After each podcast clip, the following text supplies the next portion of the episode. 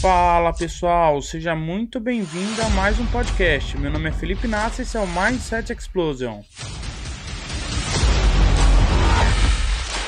E nos sigam também lá nas redes sociais, no Instagram através do arroba felipe.inácio.27, Facebook YouTube Felipe Inácio. Mais uma semana se iniciando, segunda-feira, Mindset Explosion na área, juntinho de vocês. Querendo desejar um ótimo dia, uma ótima semana. E estamos aqui juntinhos para propor uma reflexão, um pensamento para incentivar você no desenvolvimento pessoal. Hoje eu trago uma frase que permearam meus pensamentos por esses dias. Ela está no livro Os Segredos da Mente Milionária, de T. Harv Eker. Ele cita uma frase que Robert G. Allen, que é um consultor de investimentos de grande influência, disse em uma de suas palestras. E a frase diz o seguinte: Nenhum pensamento mora de graça na cabeça de ninguém. Todos eles são investimentos ou custos, ou levam a pessoa na direção da felicidade e do sucesso, ou afastam dessas duas coisas, ou fortalecem ou enfraquecem. Uma frase que traz uma reflexão gigantesca sobre nossas atitudes em relação aos nossos pensamentos.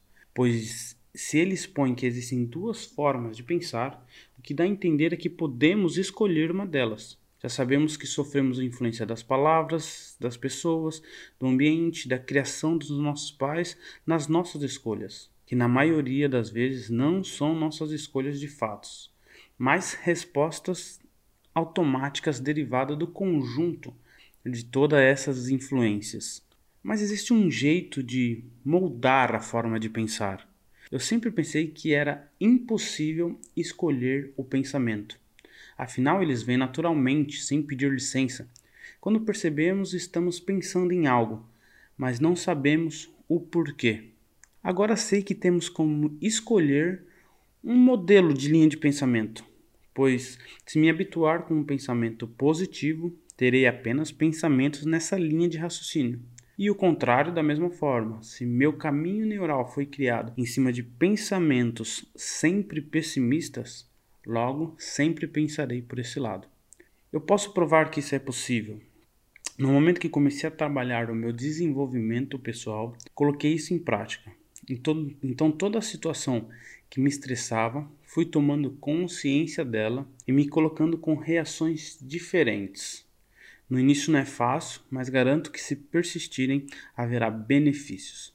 Um exemplo: alguém me fechava no trânsito, logo ficava nervoso e a vontade era xingar, insultar, mas tomava consciência da situação, respirava e dava uma desculpa para aquela atitude do motorista. Me perguntava por que eu estou bravo e se estiver alguém doente dentro do carro. Ou ele está indo socorrer alguém, a esposa está prestes a ter filho, não sei. Porque pensamos sempre que são pessoas mal educadas, que não sabem dirigir, nem nos damos a oportunidade de refletir sobre o que estava oca ocasionando aquela atitude. Minha mãe contava uma história toda vez que tinha alguém muito devagar com o carro à nossa frente. Ela falava que era um anjo que Deus enviou para nos proteger, para evitar algum acidente. É muito interessante essa forma de pensar porque no fim nos traz paz no momento da situação e colocando em prática também traz para todos os dias das nossas vidas. Esse é um exemplo de uma situação corriqueira.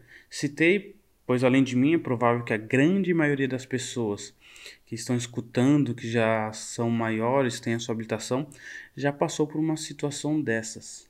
Mas concordando a frase dita no começo, qual o custo? Ou é um investimento? Bom, se sua primeira linha de pensamento for nociva ou nervosa, é um custo.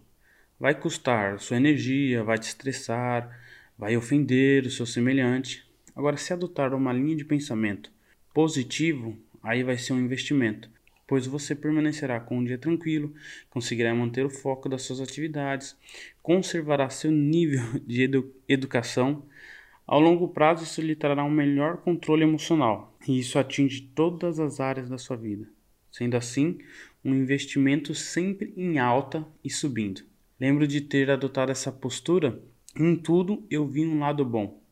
E as pessoas não são acostumadas ou não gostam desse tipo de comportamento.